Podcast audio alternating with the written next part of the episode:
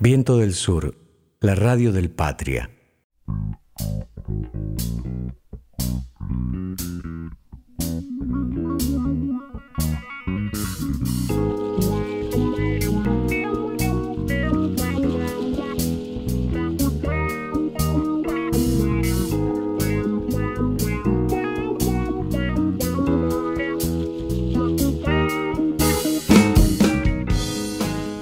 Buenas tardes, ¿cómo están? Bienvenidos, bienvenidas a Tiempos Modernos, un domingo más para hablar del mundo y la problemática del trabajo. ¿Cómo estás, Sergio? Buenas tardes. Hola, ¿cómo te va, Mercedes? Este, sí, realmente, y un domingo este, bastante especial porque, bueno, venimos de, de la marcha y manifestación en Plaza de Mayo por el Día del Militante, ¿no? Sí, fue masiva la, convocatoria, eh, muchos movimientos sociales, muchas eh, organizaciones sindicales, todos los organismos que conforman el Frente de Todos. Bueno, para escuchar a hablar al presidente lanzando la segunda etapa de su gobierno, que convocó a todas y todos a recuperar la economía para bueno, llegar fortalecidos al 2023. Vamos a ver qué es lo que sucede de aquí adelante, ¿no? Con este... Sí, fundamentalmente, bueno, lo importante es que el, que el gobierno se da cuenta ¿no? de la situación de los trabajadores y trabajadoras. Y, bueno, parece que ya pasadas las elecciones, que, era un que es un tema siempre este, preocupante para el gobierno y fundamentalmente por lo que la oposición hace, que es una oposición bastante necia o que por lo menos está continuamente pensando en elecciones y no en el, en el futuro del país, este, se complica en esto, ¿no? Esto ha complicado bastante al gobierno. Y, pero, pero como decía, lo importante es que, bueno, toma nota de, de que el trabajador este, tiene problemas, que hay desempleo y que va a tratar de, de poner el, barco en esa dirección, ¿no? Sí, y, otro tema que me parece importante destacar es que habló de quienes no tienen trabajo, ¿no? Se comprometió a dar trabajo a todos y todas los, argentinas, habló de la importancia de tener ese trabajo, la dignidad que, que da tener un empleo registrado, formal, y bueno, eh, asumió un compromiso. Es interesante eso, eh, exacto. Y, es interesante eh, justamente porque este tema es que, bueno, me voy a adelantar un poco, pero hoy vamos a tener, que ya lo vas a presentar mejor vos, pero el curso que, hizo la Comisión de, Trabajo del Instituto Patria, este, con, bueno, que en este caso fueron dos países, Brasil y Argentina, con el Instituto Lula, ¿no? sí, las dos comisiones de trabajo de ambos Exactamente. Y bueno, y habló, que hoy vamos a, se va a tratar de esto del programa, este, la ministra de Trabajo de la provincia de Buenos Aires, y justamente tocó este tema, ¿no? De, habló un poco del cuál sería el modelo de crecimiento para generar empleo.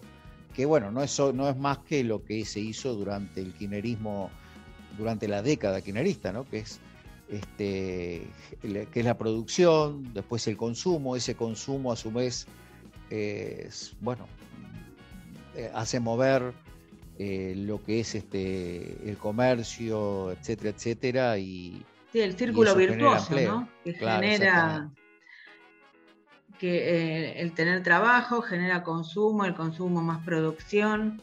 Bueno, también estaba leyendo algunos informes del Ministerio de Trabajo y tenemos desde hace 10 meses un crecimiento sostenido de, de la generación de empleo formal. Eh, también lo dijo el ministro Culfas que en el tema de electrodomésticos la producción es mayor a la del 2019. Em, bueno, esperemos que, sigamos en esta senda y que realmente bueno, se genere empleo, se generen trabajos formales. También habló el Alberto de, los precios, ¿no? que no puede, no puede ir el, salario tras la carrera de, de los aumentos de precio en, los alimentos básicos, en, los elementos básicos. Mucho trabajo por hacer. Sí, sí, sí, es un tema este, complicado y bueno, y es también la oportunidad, creo, de, del presidente de, bueno, mostrar eh, esta vez eh, cuál es realmente su, temple como gobernante, porque bueno, le, le ha tocado bailar con la más fea, con el tema de que venía del macrismo y justo le apareció la pandemia, pero ahora despejado en algo el tema de la pandemia, este, bueno, este, está el tema del fondo que tendrá que resolver. Él dice que esa historia ya la vivió, la vivió y bueno, es cierto, estuvo durante el primer gobierno con Néstor Kirchner y el tema será este, qué podrá demostrar él este, su, en estos dos años real capacidad de gobernante, claro, porque hasta ahora no, no, eh, la verdad que es como que se lo ha impedido, en distintas circunstancias, digamos, se le ha complicado eh, gobernar como él quisiera, tal vez, ¿no? Sí, está frente a un gran desafío y no hay, no hay tiempo, es lo que, lo que podemos vislumbrar. Yo creo que eh, las elecciones generales dio un alivio, pero un alivio que no, no, no, podemos distraernos, hay que dar respuestas contundentes de manera inmediata porque lo que estoy diciendo, no, no hay tiempo para, esperar. Bueno, y ya lo adelantaste, eh, hoy tenemos eh, a, la, ministra Mara Ruiz Malek, la ministra de Trabajo de la provincia de Buenos Aires, en una exposición que brindó justamente en el curso que realizó la Comisión de Trabajo del Instituto Lula y del Instituto Patria, un curso que se llamaba Perspectivas sobre el mundo de trabajo, un curso que finalizó recientemente, hará unos 10 días. Y bueno, la ministra habla de la importancia del empleo formal e informal, de la problemática laboral, eh, cuál sería el modelo de crecimiento que necesitamos para generar más empleo, que sin producción no hay empleo, cómo fue la distribución, hace un relato histórico eh, de cómo fueron la distribución de los ingresos en la Argentina bajo el paradigma agroexportador, que bueno, es hasta nuestros días tenemos eh, ese, paradigma, cómo es el esquema de, distribución de ingresos cuál sería el camino hacia la justicia social. Eh, pero previamente, si te parece, estás de acuerdo, vamos a escuchar un tema y después si venimos con, con la ministra, con la economista Mara Ruiz Maleca. Perfecto, entonces vamos al tema musical.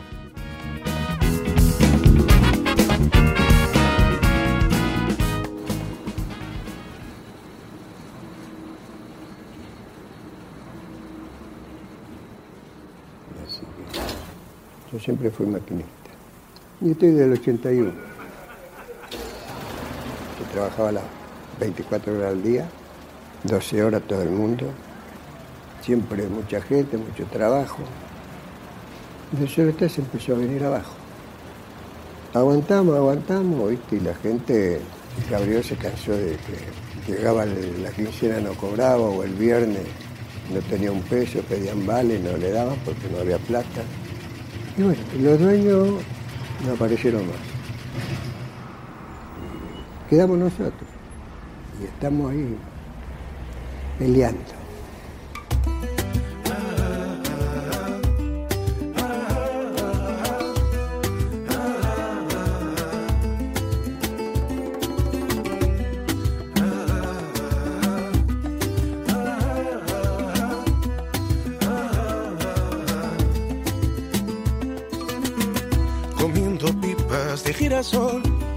Sentado en un banco del parque, la tarde alumbra tu aburrimiento. No era esto lo prometido, niño perdido desde el andamio, todo tu barrio te veneraba. Y ahora sueñas en la cola del paro, con un verano con playas de oro que no verás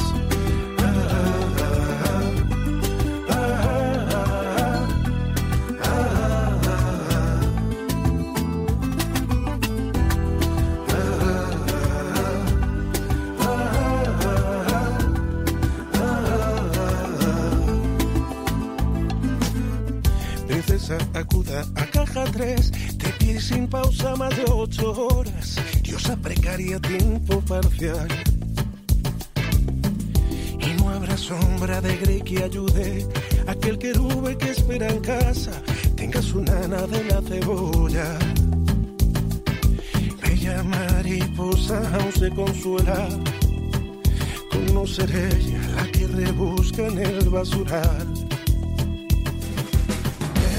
La llamada, únete al grito de los cansados, la vida fue un ensayo hasta ahora. Sal a la calle, salta las horas. Y en la tarde tu aurora, miedo cambie de bando precariado se haga visible, que no se olviden de tu alegría. Que la tristeza si es compartida, se vuelve rabia que cambia vidas.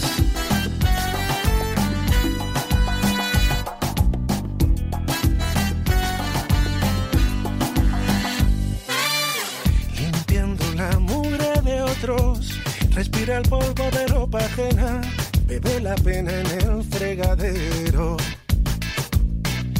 Equilibrista de fin de mes, a descoser para los muchachos, todos los bajos del pantalón. Y estas navidades no habrá regalos, turrón barato y algo de sidra si se da bien. Eh, eh, eh,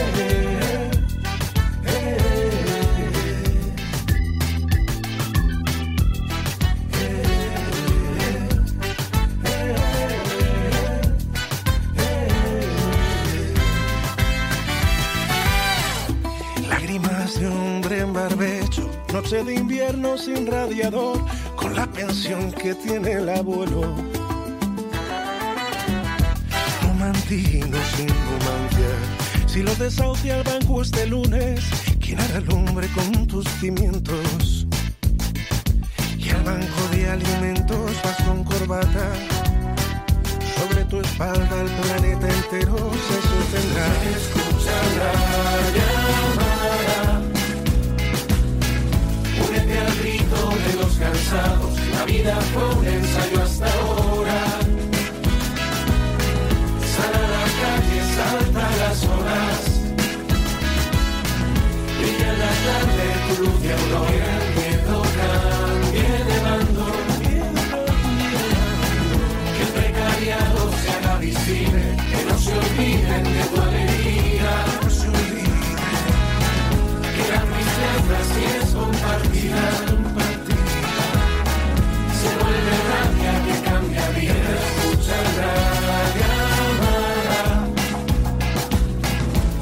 al grito de los cansados, la vida fue un ensayo hasta ahora.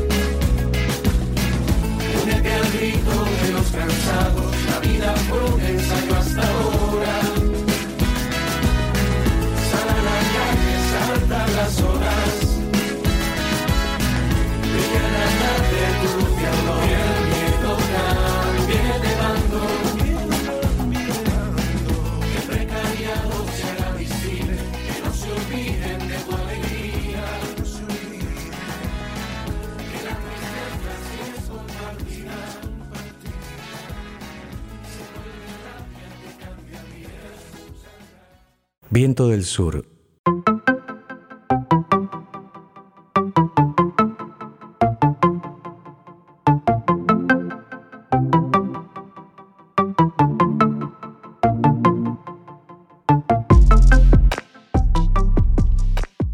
que cobra, que cripto, en autónomo, en el monotributo, sino eh, el que hace una changa, y dentro del empleo formal los subocupados que efectivamente quieren trabajar más. Bueno, esa es la mitad de la población A esto se le agrega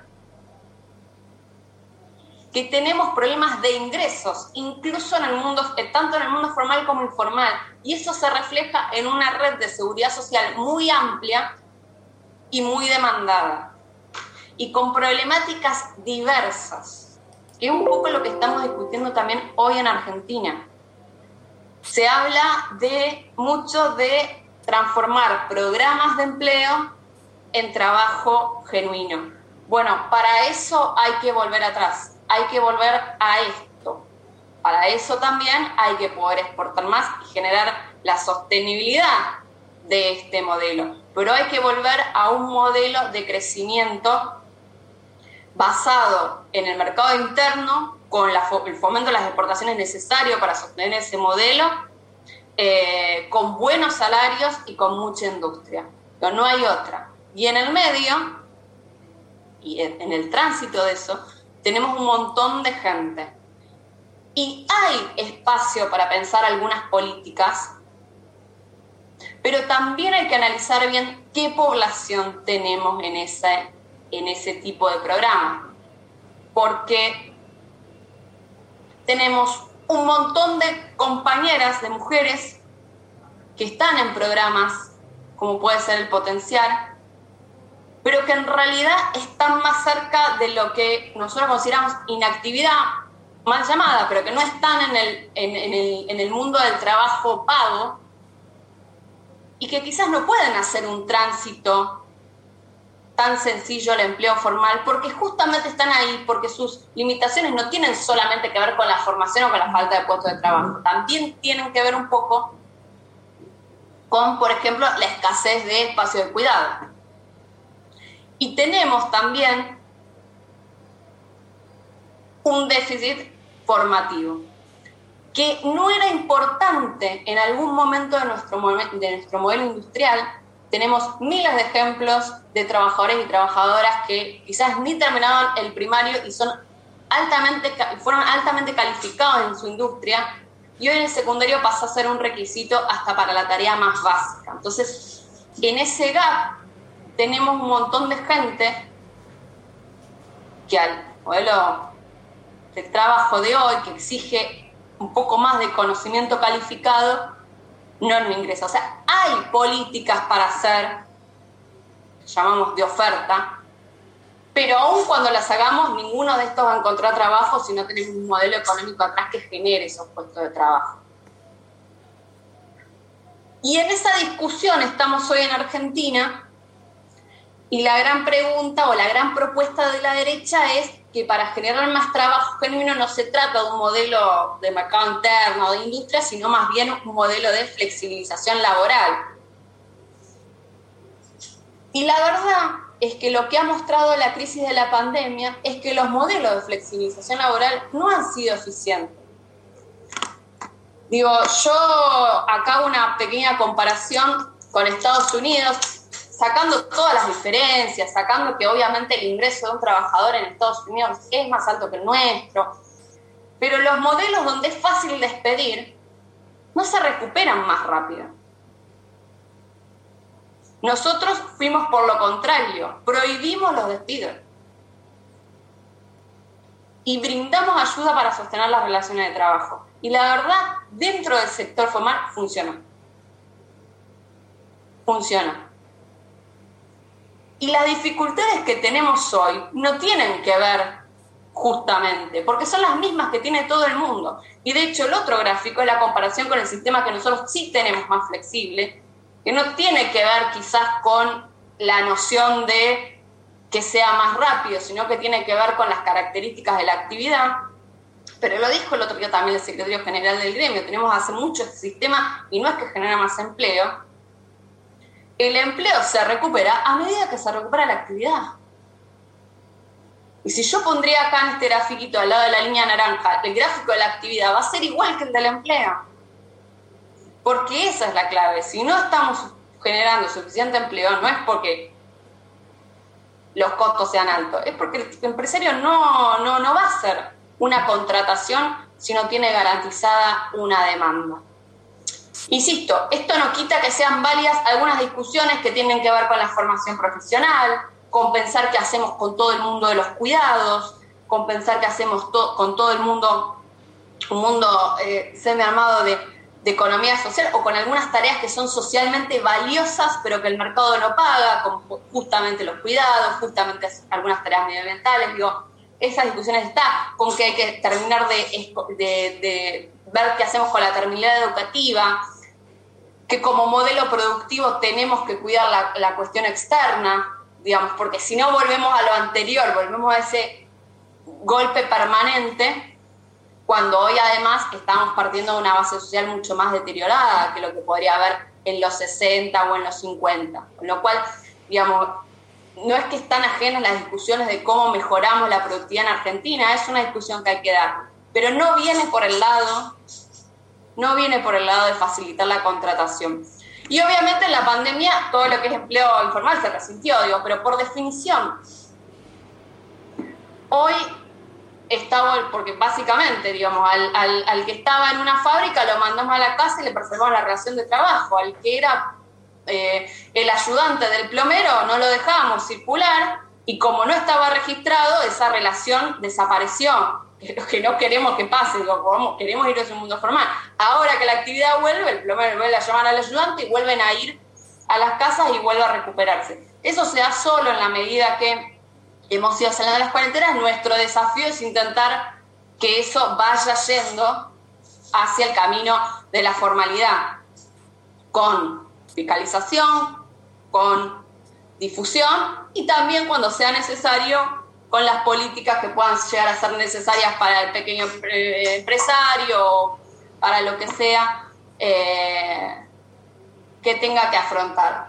Creo que ahí la simplificación administrativa tiene un rol para jugar, que es importante, que, a veces le exigimos a una pyme un montón de cosas contables que, no está en capacidad de hacer, más allá de, los costos.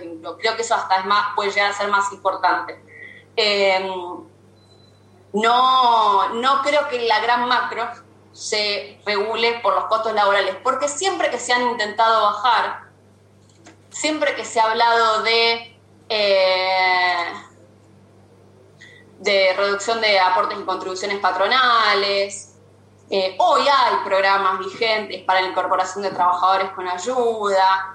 Siempre que se han eh, implementado formas más flexibles de contratación o con despido más flexibles, formas pseudo precarias, no han funcionado. La realidad es que no han funcionado. Lo que más ha funcionado han sido modelos de crecimiento económico basados en el desarrollo productivo interno, que necesitan ser sustentables y sostenibles en el tiempo y para eso necesitan pensar algunas cuestiones de productividad, de competencia externa. Eso está perfecto, digo, es nuestra gran, nuestra gran deuda pendiente, la sintonía fina que quizás eh, encaramos y nos llegamos a, a, provocar, pero, pero es ese el camino. Y también es plantearse y analizar cómo transitamos ese camino con los montones de compañeros y compañeras que hoy no acceden a un empleo formal. Ahora, un modelo industrial un modelo pujante interno requiere sindicatos que tomen esa defensa, requiere que la renta sea apropiada por los trabajadores, requiere, por supuesto, mejoras de la productividad que son más fáciles y mejores de llevar adelante cuando están los trabajadores involucrados y que no tienen que ver, porque a veces parece que hablamos de más, te dicen más productividad, están hablando de más explotación y no es lo mismo. Lo que nosotros necesitamos es producir lo mismo con menos o producir más con lo mismo, con el mismo esfuerzo. Bueno, eso hay. Creo que ahí los sindicatos ya han jugado y suelen jugar un rol muy propositivo, porque si se agranda la producción, se agranda su propia, su propia base o su propio salario pero ese es el camino. Y en ese sentido, y por eso, y esta historia también explica un poco por qué algunas naciones desarrolladas hoy se plantean y hoy hablan muy abiertamente en defensa de los sindicatos. una pregonación por la vuelta del estado de bienestar que no va a ser posible si no se discute también la cuestión del mundo financiero, si no se, si no se discuten eh, las relaciones del trabajo o las regulaciones del trabajo a nivel mundial. Digo, yo siempre digo con algunas regulaciones que ponemos acá, si mi vecina provincia o mi vecina no provincia que tengo metida en el medio no hace lo mismo, es un problema. Y lo mismo pasa a nivel mundial. Eh, digo, pero bueno, como esperanza, a la vez que hay una extrema derecha muy pujante, también hay una especie de reminiscencia por ese estado de bienestar del cual los sindicatos fueron parte constituyente. Eh, nosotros tuvimos el verano kirchnerista donde nos permitió volver a vivir eso, por eso muchos jóvenes hoy lo ven como el status quo cuando en realidad no lo es ha sido la excepción en el mundo lo que pasó en Latinoamérica, eh, pero creo que mundialmente hay una oportunidad para volver a poner eso sobre la mesa. Ojalá que se dé y que tomemos realmente los acuerdos y las decisiones para hacer una Argentina productiva, industrial, con buenos salarios, que es la mejor manera que tenemos de garantizarle bienestar a la población. Siente el ruido de la calle. No hay más perros que no ladren. Se van hombres con el viento. Nada espera ni un momento. Los vapores de la Habana, la basura ciudadana, los pedazos de una noche, los amores, los reproches, y voy haciendo el camino de siempre. Se fantasma del viejo hospital,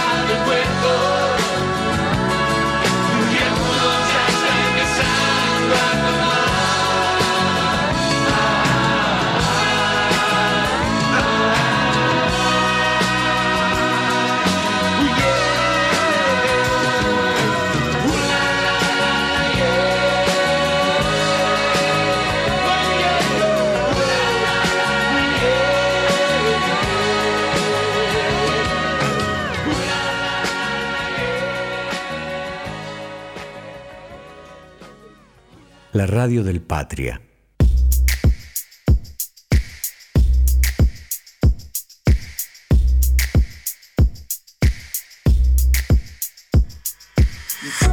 Nos dicen qué rol cumple el ámbito académico a la hora de sostener o criticar planes económicos con sentido social y en defensa de nuestra industria. Dicho de otro modo, el ámbito académico es la usina de pensamiento neoliberal. Es cierto que Ferrer, Rapoport y Kicillof provienen de ese ámbito, pero creo que son excepciones. Saludos, Santiago.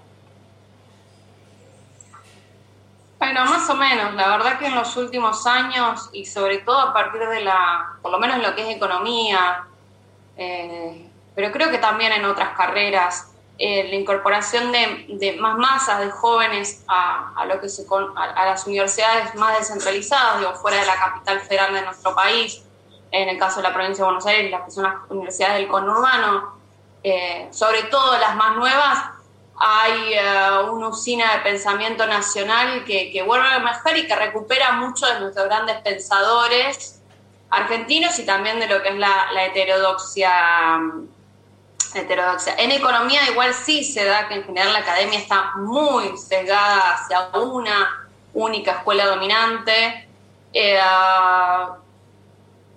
con una tendencia leve a la apertura en los últimos años. Eh, pero bueno, acá en particular en la Argentina creo que justamente, digamos, hoy tenemos maestrías especializadas de heterodoxia, yo he hecho una, digo, hay lugar en la academia, más de la que había, por ejemplo, cuando yo empecé la carrera a principios de los 2000, para la discusión. Eh, y tiene mucho que aportar la academia porque, bueno, como les decía, eh, primero para, el sostén eh, de estos modelos que cuando uno va a la empiria se comprueban. Entonces, la verdad que no debería ser tan difícil como parece discutirle a los grandes modelos económicos que no paran de fracasar no solo acá, en el mundo desarrollado también. Son difíciles porque de hecho cuando han fracasado no se los puede derribar, digo, seguimos con la misma teoría pese a que tuvimos crisis subprime, pese a la pandemia, pese a un montón de cosas. Pero bueno, le han surgido nuevas tendencias y la academia es recontra importante y también para brindar soluciones, porque como decía, tampoco es que tenemos el problema resuelto. Hay un problema de sostenibilidad que arrastramos del principio de los tiempos y que hay que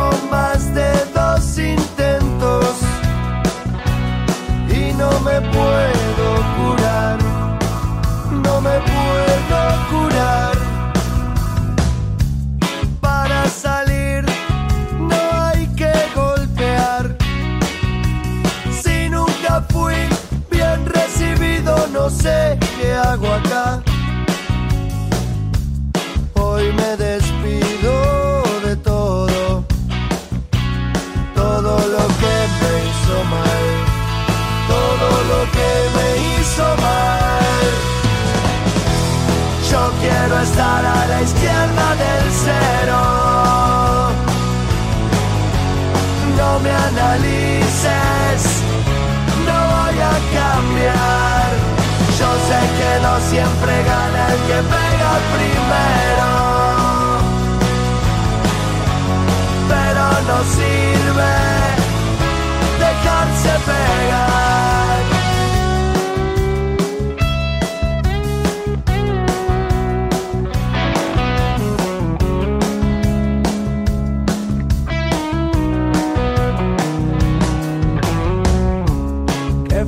es mi mundo de nuevo.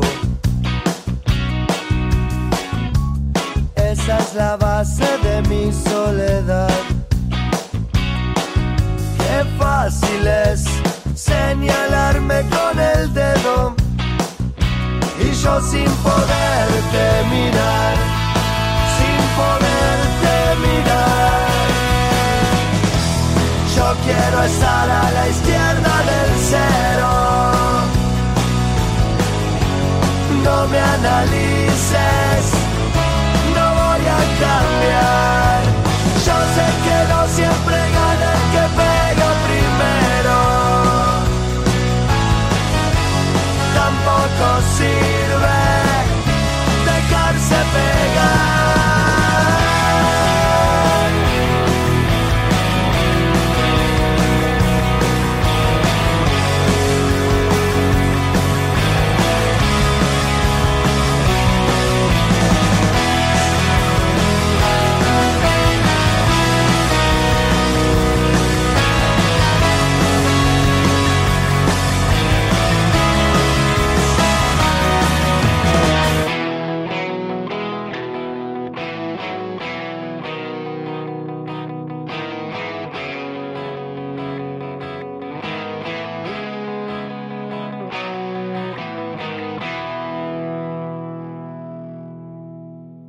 Viento del Sur, la radio del Patria.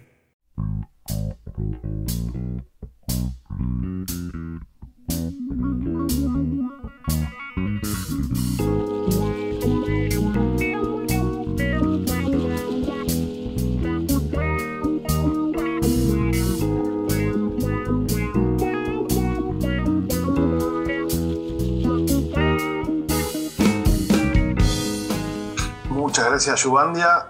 Ahora tengo una pregunta, Mara, te traslado una pregunta que seguramente vendrá con alguna profundización. Nos preguntan te preguntan si, si existe iFood y Uber Eats en Argentina. Que bueno, que es casi un centro atrás. No, eh, Uber Eats sí, lo que tenemos aquí son dos, eh, teníamos tres, ahora siguen existiendo, pero básicamente hay dos empresas que, que controlan el mercado, que es Pedido Ya y Rappi.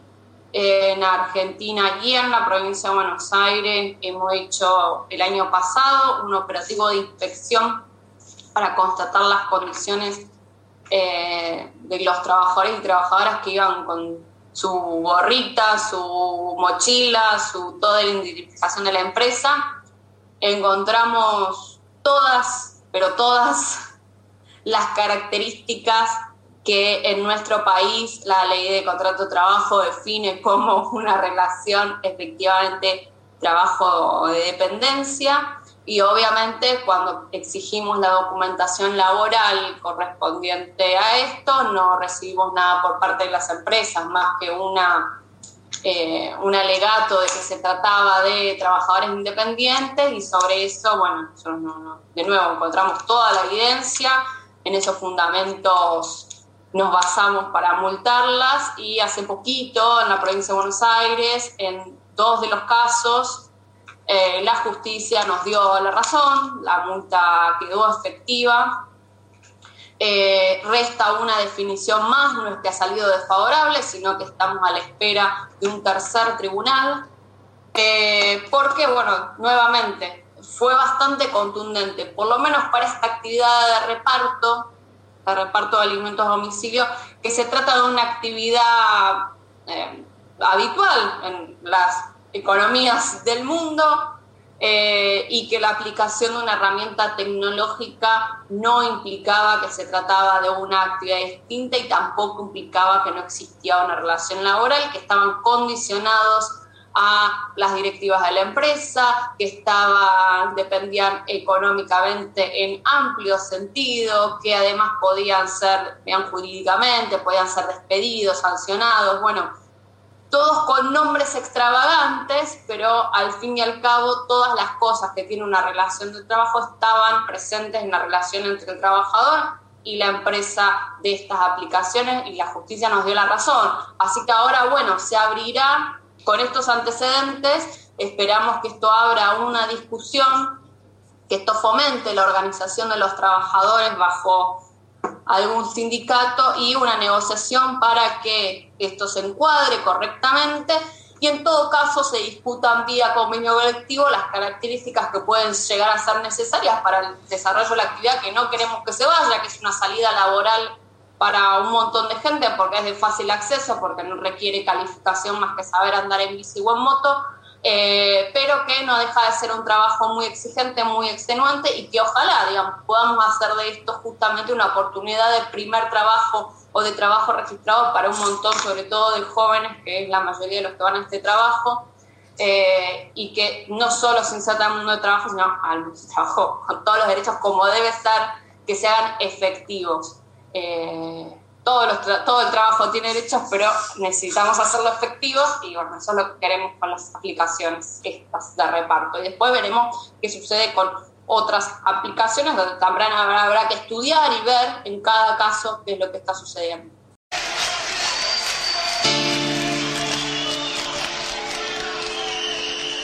Yo no busco lo que vos tenés, yo no quiero hacerte ningún test, sigo siendo un gato en la ciudad, dame una oportunidad.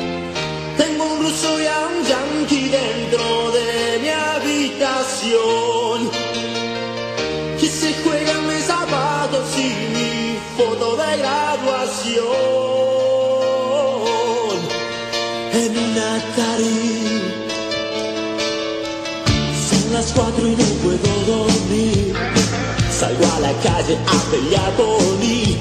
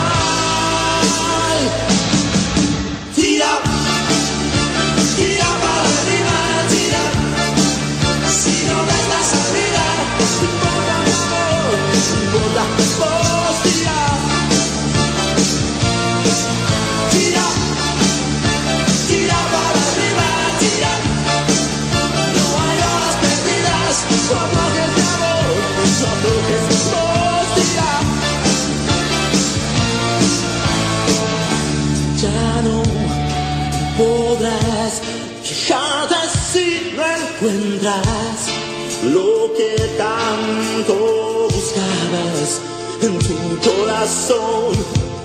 Y si te agarras los dedos contra una puerta pesada, estoy seguro que tu grito romperá los vidrios de la casa rosada. La belleza de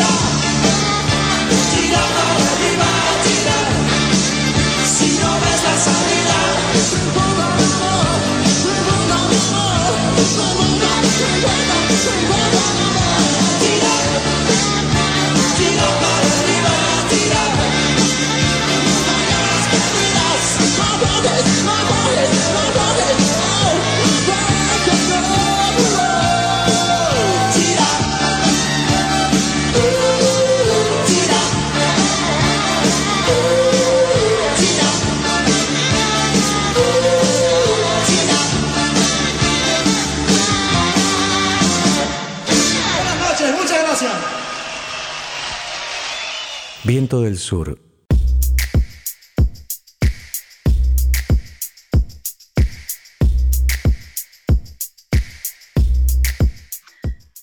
Bueno, muy clara la ministra con su exposición. Em, creo que no le escapó a ningún tema. Eh, incluso me, parece muy interesante la, cómo señaló y cómo analizó el tema de las plataformas, ese empleo informal que vemos eh, invadido en las ciudades, ¿no? Con estas eh, tracción a sangre, digo yo, en el pleno siglo XXI toda la tarea que debe realizar el Estado para bueno, formalizar y registrar a, estas, a estos trabajos informales donde ponen en riesgo la vida de las y los trabajadores. No sé qué te pareció sí, a vos. La, la verdad que me, me, gustó mucho este, lo que dijo en el curso la ministra. A mí me, me yo no, tenía muy bien, no, para ser honesto, no, no la conocía demasiado y realmente me gustó muchísimo. Este, su forma de pensar, fundamentalmente su, compromiso desde la convicción, ¿no? con una idea que nosotros llamamos, que decimos kirchnerista, ¿no? Este, de un modelo de país que, en el que evidentemente coincidimos mucho los, los kirchneristas. Y de esa parte me, sorprendió muy gratamente, no porque no, no, simplemente porque no la conocía, digo, me sorprendió, ¿no? Eh, y la claridad con que siendo economista también tiene este, muy claro los temas de derecho laboral, que en este caso el, padecimiento del trabajador y la perspectiva, ¿no? Desde de, cómo se, puede, se ve la empresa y el trabajador. Este, así que me pareció muy, muy bueno realmente. Sí, iba a destacar justamente ¿no? la mirada de un economista en el derecho laboral, en la problemática de las y los trabajadores. Eh, a veces queda relegada nada más que a, los, abogados y bueno, resulta necesario eh, la visión de un economista. Recordemos también lo que nos señalaba Emilia Roca respecto de la producción, que es la única generadora de empleo. Bueno. Ah, y un, un temita que, estaría bueno acá, que en un momento el que se hacen preguntas que, los hacían los alumnos y quien habla es este Leandro Macías, ¿no? Porque tal vez el oyente no sepa quién era el que hacía la pregunta y es bueno este, decirlo, ¿no? Sí, el secretario del Ministerio de Trabajo de la provincia también. Bueno, Sergio, vamos promediando, finalizando el programa. Agradecemos como siempre a la audiencia que nos ha acompañado y los invitamos a dentro de siete días a acompañarnos nuevamente aquí en Tiempos Modernos. Bueno, hasta el próximo domingo entonces, Mercedes, un gusto como siempre. Bueno, buenas tardes.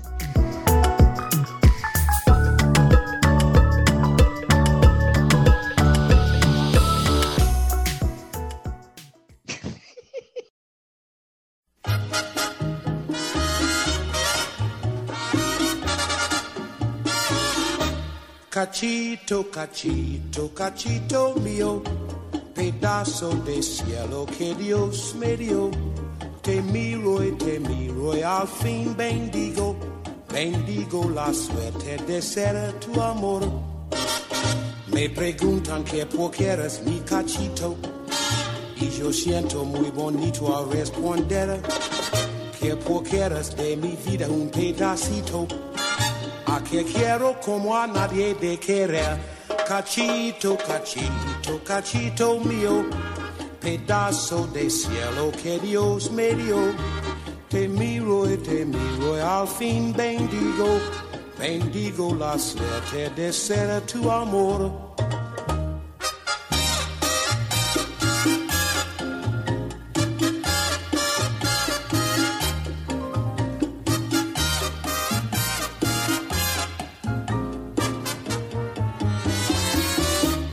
Cachito, cachito, cachito mío, pedazo de cielo que Dios me dio. Te miro y te miro y al fin bendigo, bendigo la suerte de ser tu amor.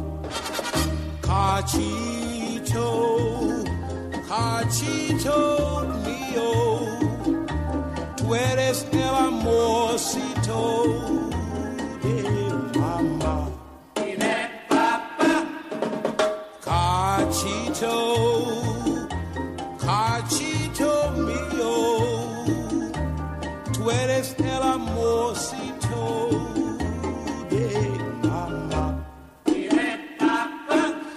Cachito, cachito, cachito mío, pedazo de cielo que Dios me dio.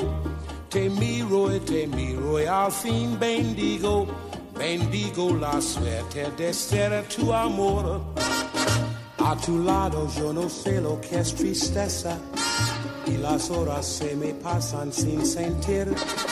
Tú me miras y yo puedo la cabeza y lo único que puedo es repetir.